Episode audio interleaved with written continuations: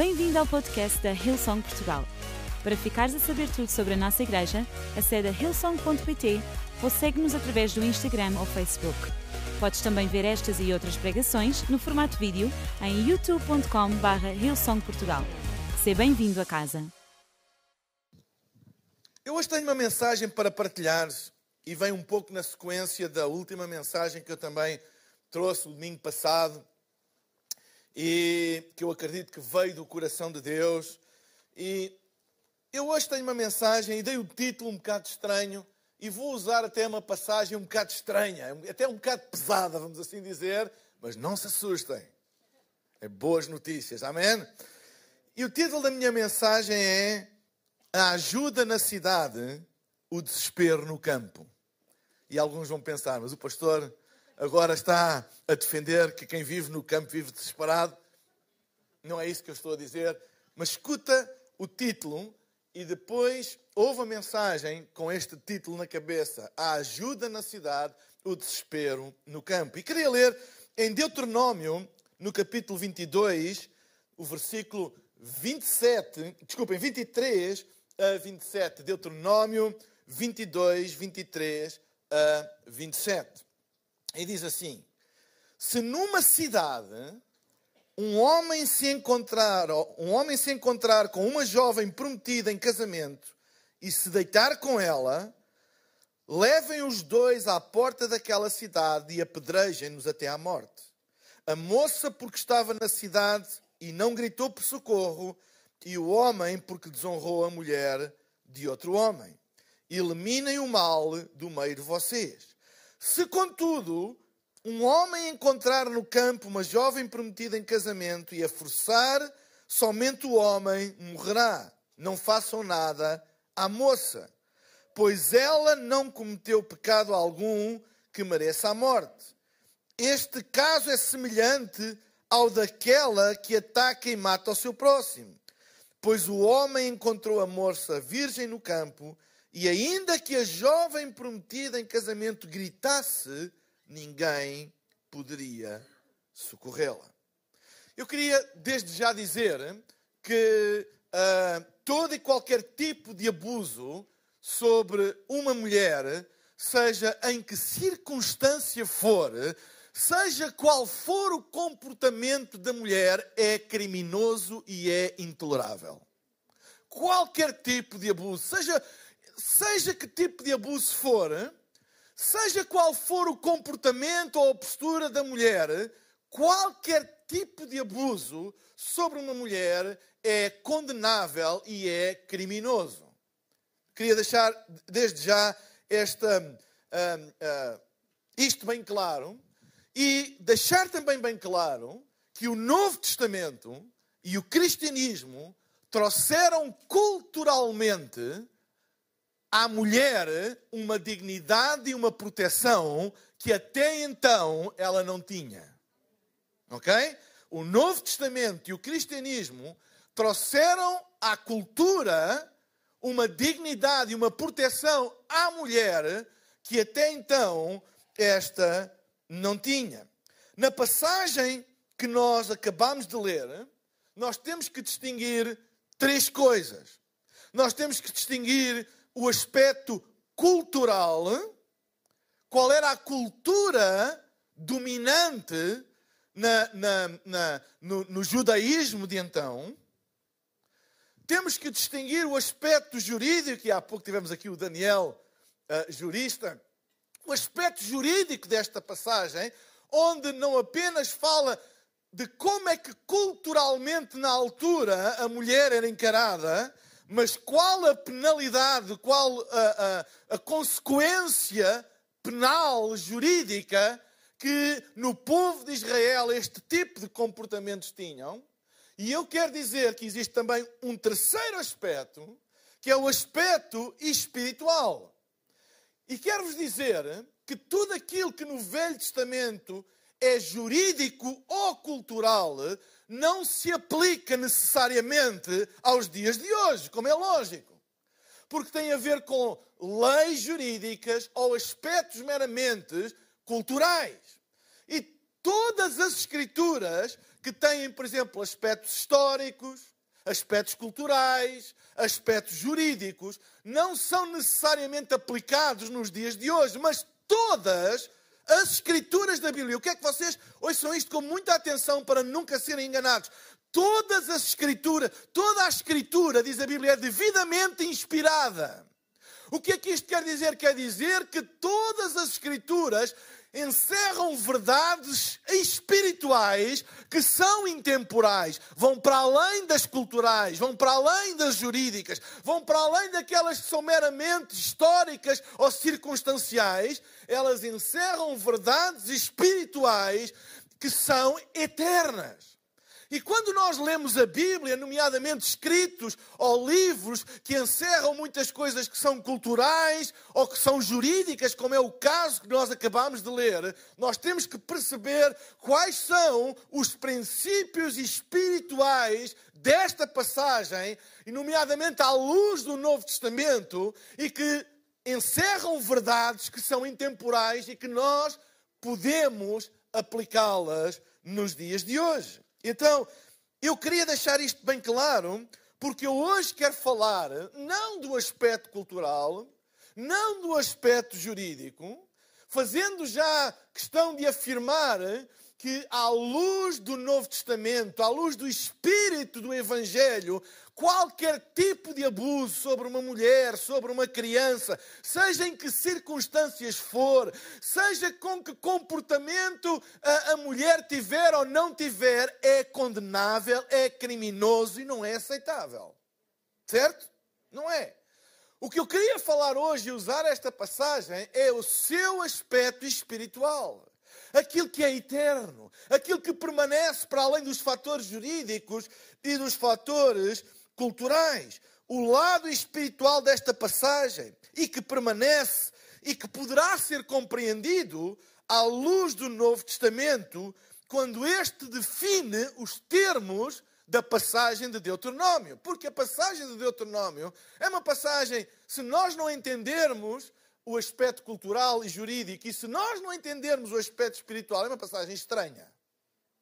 Porque é uma passagem que diz uma mulher que é abusada numa cidade é condenada. E uma mulher que é abusada no campo não é condenada. Ou seja, dito assim, é uma coisa estranhíssima.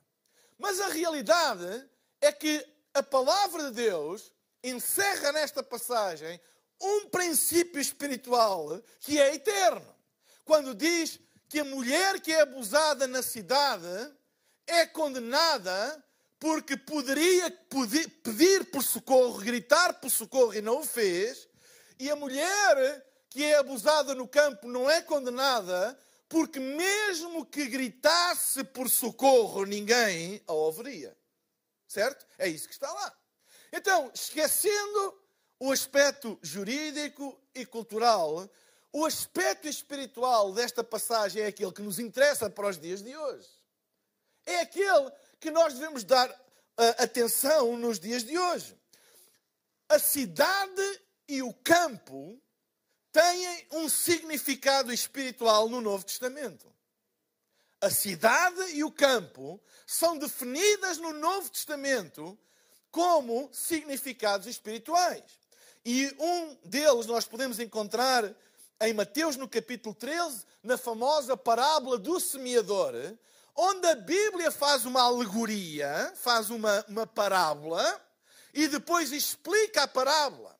E quando na parábola do semeador, em Mateus no capítulo 13, versículo 38, a Bíblia diz e define o campo é o mundo. O campo é o mundo todo. Então nós podemos perceber, à luz do Novo Testamento, que há uma verdade espiritual para o campo, para o mundo todo, o mundo no seu todo. E a cidade é definida no Novo Testamento, e vou ler uma das muitas passagens que define a cidade no Novo Testamento, o seu significado espiritual. Em Hebreus, no capítulo 12, versículo 22 e 23, diz assim: Mas vocês chegaram ao Monte Sião, à Jerusalém celestial, à cidade do Deus vivo, chegaram aos milhares de milhares de anjos em alegre reunião à igreja dos primogênitos cujos nomes estão escritos nos céus. À luz do Novo Testamento, a cidade é a igreja. A Jerusalém celestial é a igreja. A menina dos olhos de Deus, a Jerusalém celestial, é a igreja do Deus vivo. Então o Novo Testamento define campo como o mundo inteiro e a cidade como a igreja. Então isto dá-nos uma luz da verdade espiritual eterna de Deuteronômio. A legal estamos falados, a cultural estamos falados, mas em relação à espiritual é aquela que nos interessa. Não vou falar aqui sobre as consequências legais do abuso de mulheres, toda a gente sabe que é um crime, não, isso não é, não é o assunto para aqui. O assunto para aqui é o que é que espiritualmente, qual a verdade espiritual que a Bíblia nos está a tentar ensinar e que é intemporal. Ora, se o campo é o mundo e a igreja é a cidade, então nós podemos entender três coisas desta passagem. E a primeira coisa é que o mesmo ataque que veio à mulher da cidade veio à mulher do campo. Não há diferença entre viver na cidade ou no campo para estar sujeito a um ataque. Esta é a primeira conclusão. O que é que eu quero dizer com isto? Eu quero dizer pelo, pelo facto de nós termos um relacionamento com Deus através de Jesus, pelo facto de nós uh, pertencermos à sua casa, à igreja, à cidade de Deus, não quer dizer que nós não estejamos sujeitos aos mesmos ataques de que quem vive no campo quem está no mundo, quem não pertence a Deus, quem não tem um relacionamento com Jesus, quem não pertence à casa de Deus, à igreja. Ou seja, os mesmos ataques vêm a quem está na cidade e a quem está no campo. Aliás, o próprio Jesus falou e ensinou uma parábola acerca da casa construída sobre a rocha e a casa construída sobre a areia. E diz que os mesmos ventos e as mesmas tempestades vieram à casa que estava sobre a rocha, que são aqueles que ouvem e praticam a palavra de Deus. Foram as mesmas tempestades que vieram à casa que estava edificada sobre a areia. Exatamente a mesma coisa. Portanto, eu quero dizer, porque há pessoas que se espantam, mas então eu tenho um relacionamento com Deus, então eu venho à igreja e isto aconteceu-me. Há pessoas que pensam assim e pensam que pertencer uh, à igreja, ter um relacionamento com Deus, é como se vivêssemos numa bolha ou numa redoma uh, de vidro à nossa volta em que nada nos tocava. Não é isso que a Bíblia diz. A Bíblia é bem clara a dizer que a mulher da cidade foi atacada da mesma forma que a mulher do campo. A outra conclusão que tiramos nesta mesma verdade é que também não vale a pena sair da cidade para o campo, porque podemos dizer assim: bem, então não vale a pena estar aqui, mas vale ir para ali. Deixa-me dizer, tem a mesma coisa. Veja, as, as coisas que nós estamos sujeitos, nós estamos sujeitos qualquer das formas. Há pessoas que pensam, porque ficam muito ofendidas, ficam muito zangadas e pensam que como é que é possível isto acontecer a mim? Então afastam-se de Deus, afastam-se da igreja, viram costas a Deus, viram costas à igreja, como isso resolvesse alguma coisa. Resolve nada. Nada. Ou seja, no campo é exatamente a mesma coisa. O grande engano que muitas vezes, e hoje em dia, e eu quero dizer isto em nome de Jesus, o grande engano hoje em dia é pensar que não vale a pena estar na cidade, não vale a pena ter fé, não vale a pena ter Jesus, não vale a pena estar plantado numa igreja, na casa de Deus. Vamos nos afastar, não vale a pena, não vale a pena, não vale a pena, vamos nos afastar. Eu quero dizer que isso é mentira, vale a pena e nós vamos ver que vale a pena. É o maior engano. Só porque estamos sujeitos às mesmas coisas, pensar que não vale a pena. é o maior engano. E às vezes eu vejo pessoas que a primeira coisa que eles cortam, a primeira coisa, a primeira decisão que fazem quando estão sob ataque é afastar-se de Deus. E esta passagem vai mostrar que isso é a coisa mais trágica que pode acontecer. Porque nós, deixem-me dizer uma coisa, eu não sei se alguém já descobriu que nós não controlamos nada da nossa vida. Sabem, esta pandemia trouxe uma, uma característica que eu considero nefasta para a vida das pessoas. É as pessoas pensarem que por elas próprias elas eliminam os riscos sobre a vida delas. Como se nós pudéssemos controlar a natureza, como se nós pudéssemos controlar as coisas. Não controlamos nada. Há pessoas que pensam, bem, se eu fizer isto, se eu fizer aquilo, nada me vai acontecer. Aquela noção de risco zero, como se alguma vez na vida houvesse risco zero. Como se num abrir e fechar de olhos a vida não possa mudar, tendo nós todos os cuidados e fazendo tudo aquilo que achamos que é aquilo que nos ensinam e que se fizeres nada de mal te vai acontecer. É mentira! A vida pode dar uma cambalhota de um dia para o outro, porque não está nas tuas mãos. Não está. Não está nas tuas mãos. E deixem-me dizer: a vida não é só pandemia. Não está nas nossas mãos. Esta é a primeira grande lição. A segunda grande lição que eu quero trazer é que a grande diferença entre a cidade e o campo, e a Bíblia fala, é que na cidade tu podes gritar e alguém te ouve. No campo, nem vale a pena gritar, porque mesmo que grites, ninguém te ouve. Não me venham dizer que é igual estar na cidade ou estar no campo. Se me disserem que aquilo que ataca no campo ataca na cidade, é verdade. Mas não é a mesma coisa. Não é a mesma coisa. Porque na cidade, se tu gritares, vá lá, igreja. Vá lá, eu sou em Portugal. Na cidade, se tu gritares, alguém te ouve no campo, no mundo, se tu gritares, ninguém te ouve.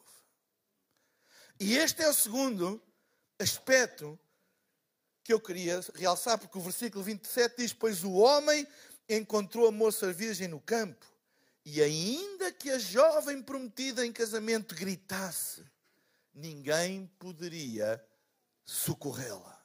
Hum. Sabem?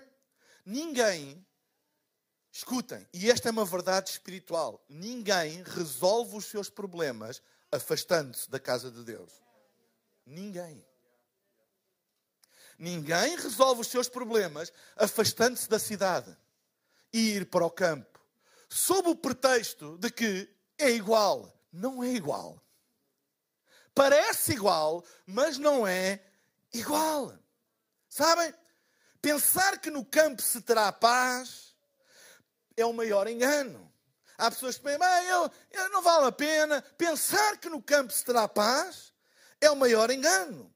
Pois quando a aflição vier, não terás ninguém para te ouvir e para te socorrer.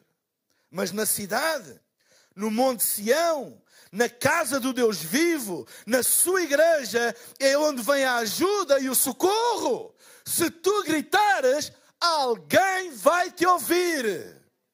Alguém vem em teu auxílio. Alguém vem em teu socorro. Alguém vai estender a mão para ti na cidade. Por isso a Bíblia diz: na cidade, se tu gritares, alguém ouve. No campo, se tu gritares, ninguém te ouve. Ninguém te ouve. Sabem, na igreja do Deus vivo, a ajuda divina é sobrenatural sobre nós. Na igreja do Deus vivo, a ajuda e o conforto e o consolo e o estímulo dos irmãos está disponível para nós e no campo não está. Há esperança na cidade de Deus, há cura na cidade de Deus, há conforto na cidade de Deus, há ajuda na cidade de Deus. A cidade de Deus, a Jerusalém celestial, a igreja do Deus vivo, é a esperança da humanidade, porque se tu gritares por socorro, o socorro virá a teu favor. Não é a mesma coisa, parece a mesma coisa, mas este pormenor que as Escrituras dizem se tu gritares na cidade,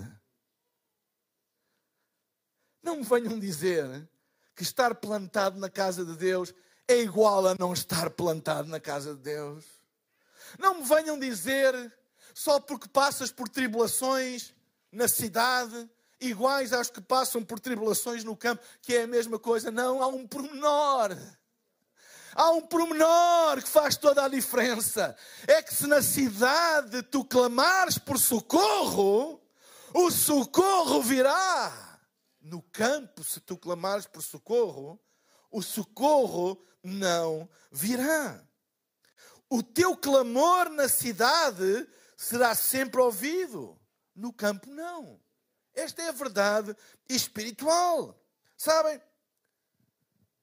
No campo, no mundo, as pessoas clamam, quando estão aflitas, clamam ao dinheiro. E pensam, isto vai resolver os meus problemas. Quando estão aflitas, clamam aos amigos em posições importantes, porque eles vão me ajudar, de certeza, a passar por este problema. Quando estão aflitas, elas clamam à ciência, porque têm acesso a elas, têm bens para isso, clamam à ciência porque ela vai vir em meu favor. Quando estão no campo, clamam aos homens e à sua força, clamam ao status, clamam ao negócio, clamam às suas próprias ideias, às suas próprias forças, mas há alturas na vida que nenhuma destas coisas pode vir em teu socorro. Há alturas na vida em que o dinheiro não pode vir em teu socorro. Pessoas riquíssimas que passam por uma tragédia e que o dinheiro vale zero. E que dariam tudo o que eles têm para que aquilo que lhes aconteceu não lhes acontecesse. Vale zero. Há alturas na vida em que a ciência, e eu não estou, graças a Deus, pela ciência, mas há alturas em que tu podes clamar a ela e ela não te vai responder, porque não tem como responder. Há alturas em que os amigos, e graças a Deus pelos amigos, tu podes clamar a eles e a ajuda deles, e eles mesmo que queiram, não o podem fazer. Porquê? Porque no campo não vale a pena clamar por socorro. E quando eu falo em clamar por socorro, eu não estou a falar clamar por socorro para mudar um pneu, ou clamaram por socorro para resolver um cano que está roto ou entupido em casa. Eu estou a falar daquelas coisas que não têm solução. Aquelas coisas que não há nada a fazer. No campo não há nada a fazer. Mas na cidade. Vá lá, igreja, na cidade. A Bíblia diz: se tu clamares quem disse que não há nada a fazer? E essa é a bênção da cidade, essa é a bênção da igreja, essa é a bênção de estar plantado na casa de Deus, na cidade do Deus vivo, na sua casa, na sua presença. Todos os teus clamores, eu quero dizer, todos os teus clamores, eu vou dizer outra vez até que alguém ouça: todos os teus clamores são ouvidos, todos. E quero-te dizer que quem os ouve tem poder para fazer alguma coisa na cidade. Todos os teus clamores são ouvidos. E esta verdade espiritual, se uma mulher for atacada na cidade, se ela clamar por ajuda, ela tem ajuda. Se ela clamar por socorro, ela tem socorro. Mas no campo, no campo, não tem.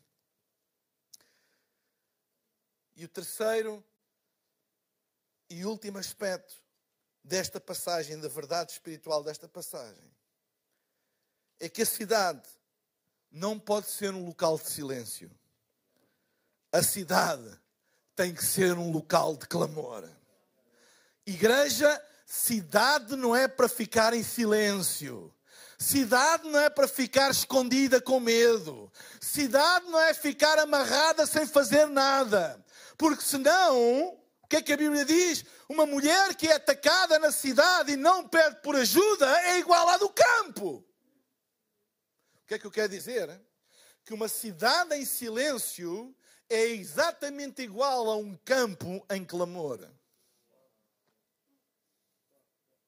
Exatamente igual. E eu hoje queria dizer a todos vocês aqui online, que chamam o Som de Portugal a vossa casa, este é um tempo da gente não se calar. Este é um tempo da gente não ficar escondidos com medo. Este não é o tempo da igreja se esconder atrás de um biombo, com desculpas disto e daquilo, porque se na cidade não clamar, vai ser igual ao campo. Com agravante de que a mulher que poderia clamar e não clamou é mais culpada do que aquela que está no campo e que, mesmo que clamasse, nada acontecia. E esta é uma responsabilidade que nós, como igreja, não podemos abdicar. Eu quero dizer, há pessoas que estão a abdicar da sua responsabilidade como igreja, que é levantarem a sua voz. Ficam com medo, ficam calados, há o medo do vírus, há o medo dos outros, há o medo disto, há o medo daquilo, o que é que vão dizer, o que é que não vão dizer. E o medo retirou-se a voz, retirou o clamor, amansou-nos, amestrou-nos, vivendo na cidade como se vivêssemos no campo, vivendo na igreja como se vivêssemos no mundo. Sabem? Uma igreja silenciosa é uma igreja ineficaz. Uma igreja silenciosa é ineficaz. Uma igreja que não ora é ineficaz. Uma igreja que diz assim: o mundo não precisa de oração. Eu já ouvi dizer isto, pessoas dizer: ah, isto hoje não é preciso oração, é preciso é ação. Ei, isso é não entender a natureza espiritual da igreja. Uma igreja que não ora pode distribuir os cabazes que quiser e a ajuda que quiser, é ineficaz. Eu dou graças a Deus pelo nosso trabalho social, mas o nosso maior trabalho social ainda é orar pelas pessoas, orar pelas famílias, orar pelos doentes, orar pelos necessitados e, claro, estender-lhes a mão. Mas a oração é a coisa mais poderosa que tu podes fazer por alguém. Uma igreja em silêncio é uma igreja ineficaz. Uma igreja que não ora é uma, uma igreja ineficaz. Uma igreja que não louva é uma igreja ineficaz.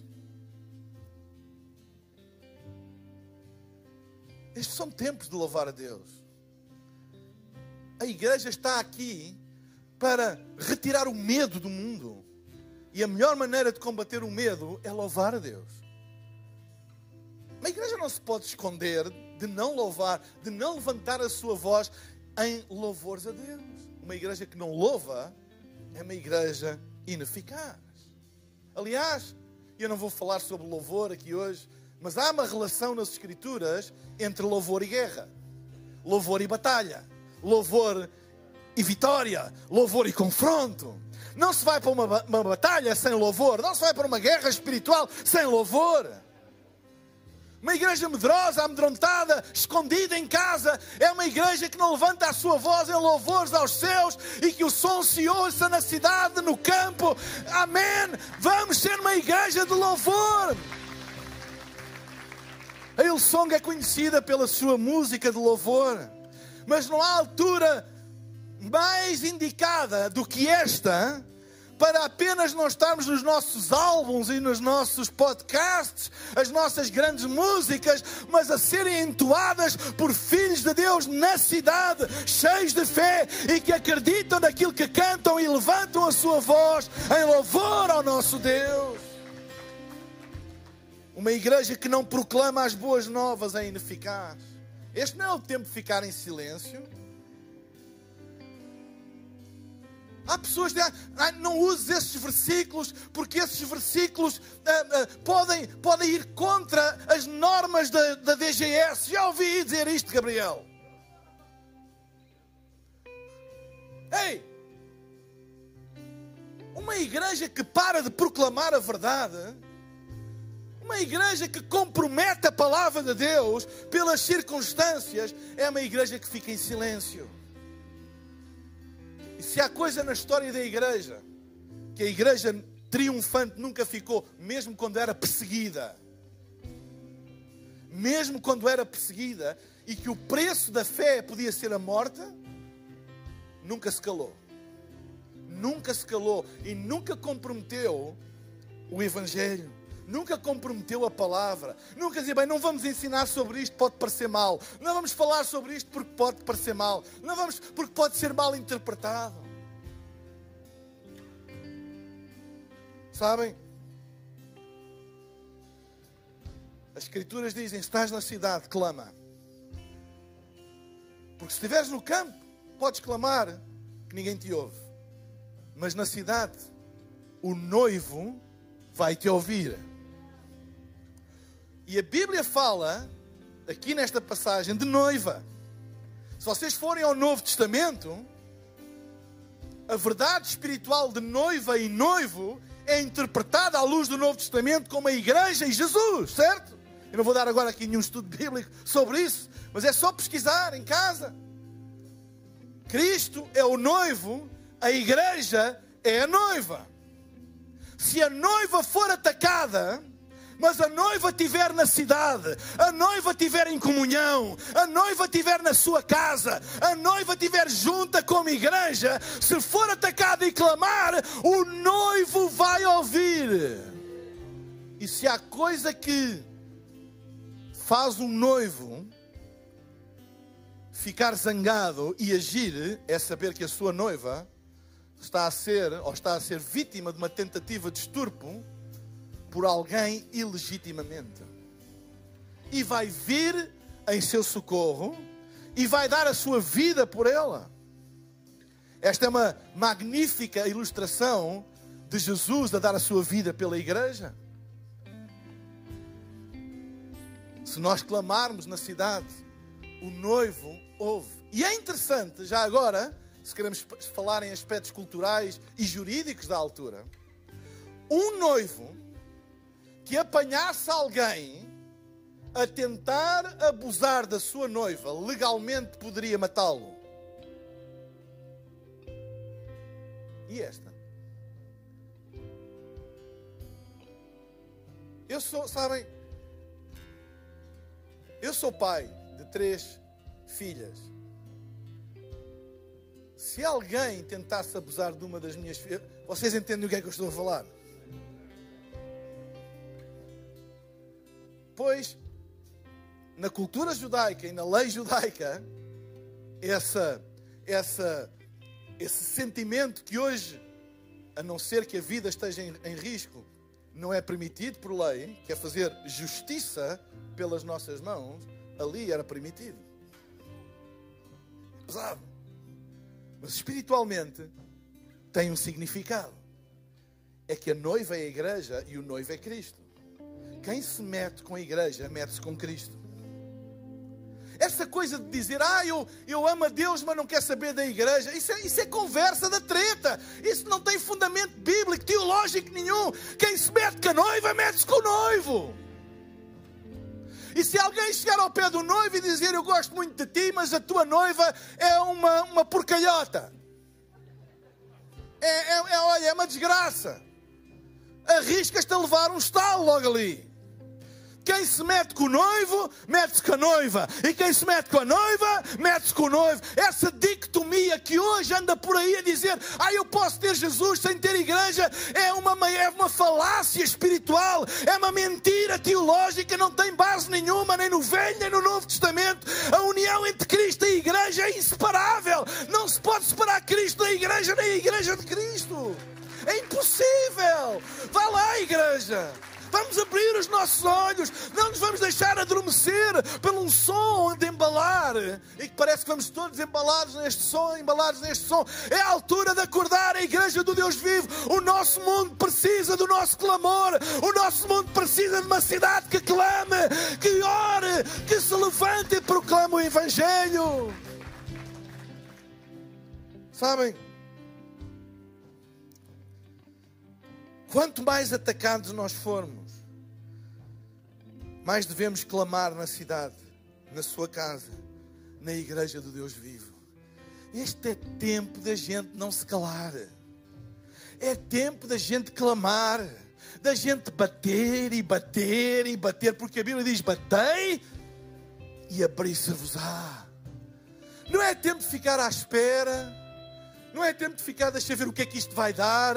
Não, é tempo de bater, clamar, bater, clamar. Sabe? E eu acredito que nós vamos ouvir os maiores testemunhos que alguma vez vamos ouvir de pessoas curadas em nome de Jesus, de pessoas que hoje a gente, toda a gente, ai, como é que vai ser a economia? Vamos perder todos o emprego. Eu acredito que vamos ouvir testemunhos de milagres financeiros, portas de emprego se abrirem, negócios que toda a gente dizia que iam à falência, vão prosperar em em nome de Jesus, porque a igreja clama pelo noivo e o noivo vem em seu socorro.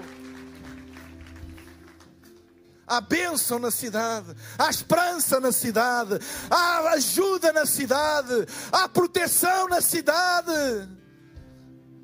Mas no campo há desespero.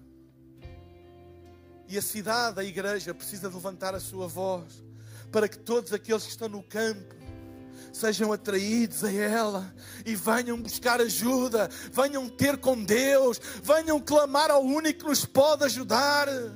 Graças a Deus, graças a Deus pelos homens, graças a Deus pelos amigos, graças a Deus pelo dinheiro, pelos bens, graças a Deus pela ciência. Mas sabem, há alturas na vida que nada os pode e nos pode ajudar, a não ser, a não ser o noivo a não ser o Deus Todo-Poderoso.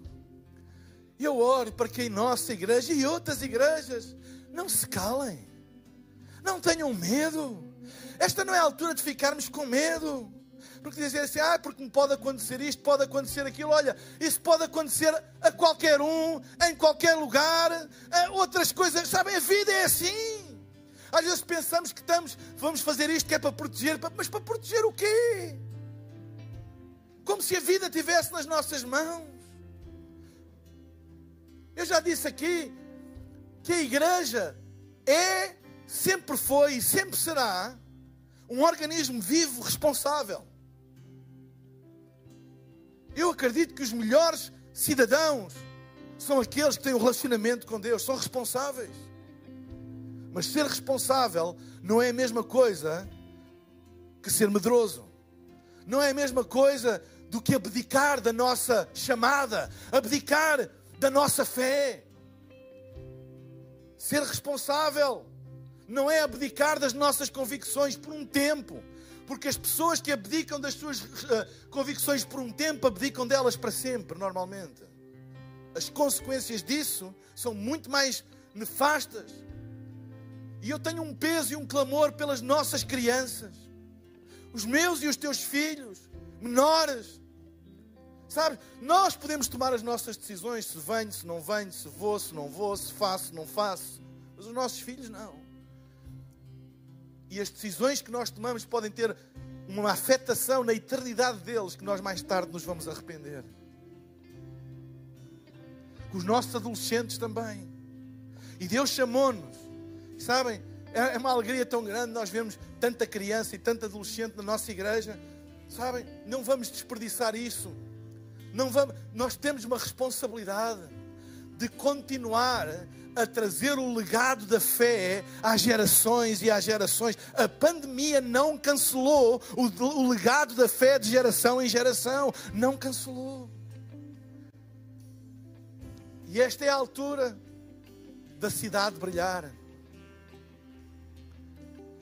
Há uma parábola em Mateus acerca de não esconder a luz da cidade. É impossível esconder a luz de uma cidade. Não vamos esconder a luz da nossa cidade. Nós hoje usamos máscaras para proteger da, da, da infecção e da, das, das gotículas, etc, etc. E toda a gente deve usá-lo, e aqui na igreja toda a gente usa. E quem não usar, não entra. Porque somos responsáveis. Nós não brincamos com as coisas, somos responsáveis. Mas nós não usamos máscara na nossa fé. Nas nossas convicções não estão mascaradas, elas permanecem as mesmas elas permanecem as mesmas. Nós acreditamos na soberania de Deus, nós acreditamos no poder de Deus, nós acreditamos que Deus ouve as nossas orações, nós acreditamos na bênção da igreja local, nós continuamos a fazer dedicação, e agora às 11h30 vamos fazer uma dedicação, mais uma, de crianças. Porquê? Porque nós acreditamos na missão, na chamada que Deus nos deu, e a missão e a chamada que Deus deu à nossa igreja não está cancelada, não está de quarentena, não está em stand-by, ela está ativa, viva. Temos que nos adaptar a algumas coisas coisas? Claro que sim, mas a nossa missão continua. Há bênção na cidade, há ajuda na cidade, há desespero no campo. Nós estamos a viver uma altura em que há tanto desespero no campo. Entendem o que eu estou a dizer? No campo, no mundo, tanto desespero. Tanta gente aflita. Ora, se, se a cidade está igual, que diferença faz? Precisa mais do que nunca de uma cidade resplandecente, de uma cidade de fé, uma cidade corajosa e numa cidade que não se cala, uma cidade que pede por ajuda, que pede por socorro. Quando nós nos chegam aos pedidos de oração e nós oramos e oramos e oramos e oramos e pedimos e oramos e pedimos e pedimos e oramos e voltamos a orar e a pedir e a orar. Porquê? Porque o noivo ouve o clamor da sua noiva.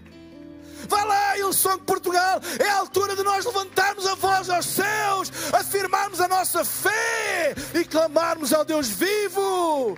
Eleva os meus olhos aos montes. De onde virá o socorro? O meu socorro vem do Senhor, que fez os céus e fez a terra, em nome de Jesus. Amém, amém, amém. Clama a Deus agora. Levanta um clamor a Deus, porque Deus ouve. Deus é bom. Deus Deus sabe todas as coisas. Nós não controlamos nada da nossa vida, mas Deus está no controle de todas as coisas. Levanta as tuas mãos e erga um clamor a Deus agora, em nome de Jesus.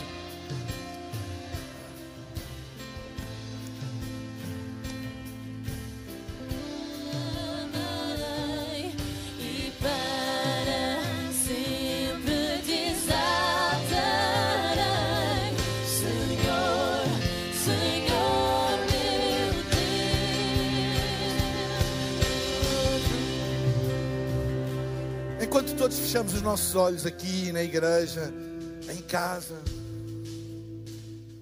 eu queria fazer um pedido, um convite, um desafio, um apelo a todas as pessoas que estão aqui neste lugar, ou que estão em casa a ver, ou numa das nossas localizações a ver também direto, para que agora, enquanto não há nenhum movimento na sala, tu possas tomar a decisão mais importante da vida, que é a decisão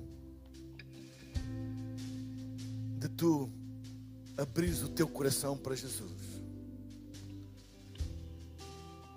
e teres um relacionamento pessoal com Deus, porque Ele é o único que nos pode ouvir e nos pode socorrer. A nossa vida tem que estar nas Suas mãos, porque é o único lugar onde há segurança.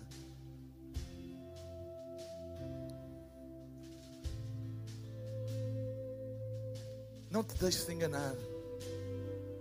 A nossa verdadeira segurança está em Jesus. A vida dá tantas voltas. Às vezes pensamos que assim estamos seguros, assim nada me vai acontecer, assim é que vai ser.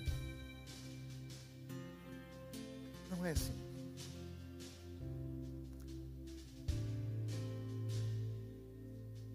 A nossa segurança está em Cristo. A nossa ajuda vem do Senhor. Ele ouve o clamor da noiva que está na cidade. Enquanto temos os nossos olhos fechados, eu queria dar-te uma oportunidade de tu tomares esta decisão hoje. Que é a decisão de tu dares a tua vida a Jesus, de tu estabeleceres um relacionamento pessoal com Deus e veres a tua vida mudada para sempre. Talvez também já tenhas tomado esta decisão um dia, mas tens estado longe de Deus, afastado de Deus. Longe da cidade, afastado da igreja. E não há que ter medo. Esta é a altura de tu voltares para a casa de Deus. Para a cidade onde os teus clamores são ouvidos.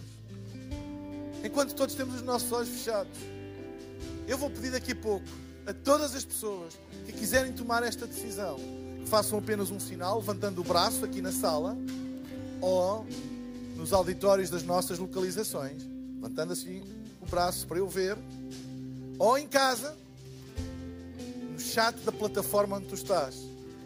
Coloca o emoji da mão aberta como um sinal e a nossa equipa, pastores e líderes, vai ver e vai te ajudar também. Enquanto todos temos os nossos olhos fechados, agora mesmo. Se tu hoje queres tomar a decisão mais importante da vida, a decisão que garante a tua eternidade, a decisão que determina onde tu vais passar a tua eternidade.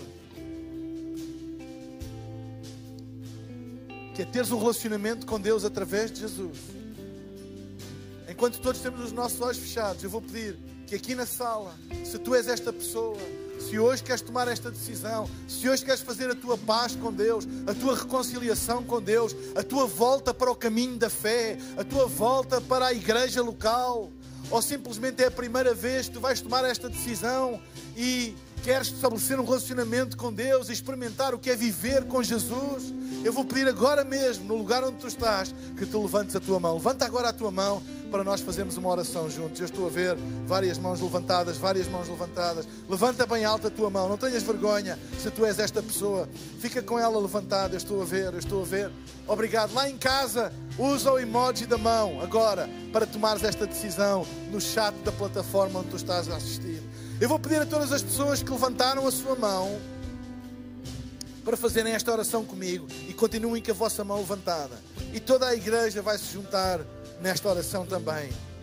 Repitam comigo: Pai Celestial, muito obrigado porque tu me amas e o teu amor me alcançou hoje.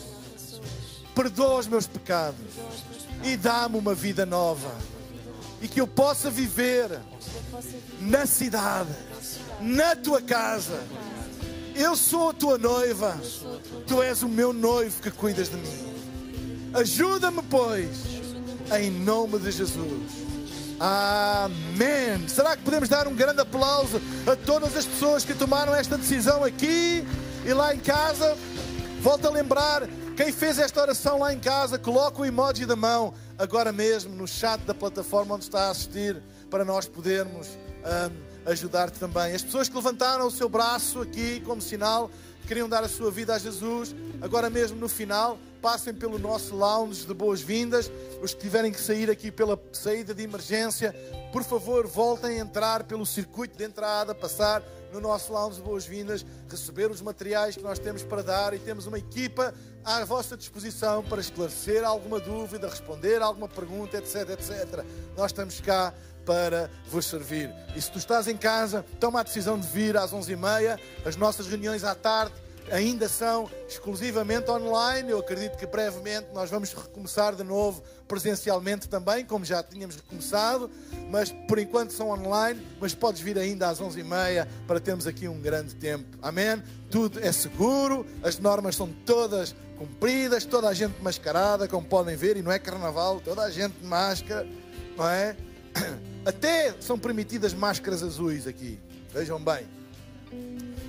Não é? E, então, até os músicos estão de máscara, claro que ninguém. Ah, ela tem máscara azul. No palco não é permitido máscara azul. Se é abusar, está bem? Amém. Mas é um ambiente seguro e não percas a oportunidade da bênção da casa de Deus. Amém? Esperamos que a mensagem de hoje te tenha inspirado e encorajado. Se tomaste a decisão de seguir Jesus pela primeira vez, acede a hillsong.pt Jesus para dar o teu próximo passo. Te lembramos que podes seguir-nos no Facebook e Instagram para saber tudo o que se passa na vida da nossa igreja. O melhor ainda está por vir.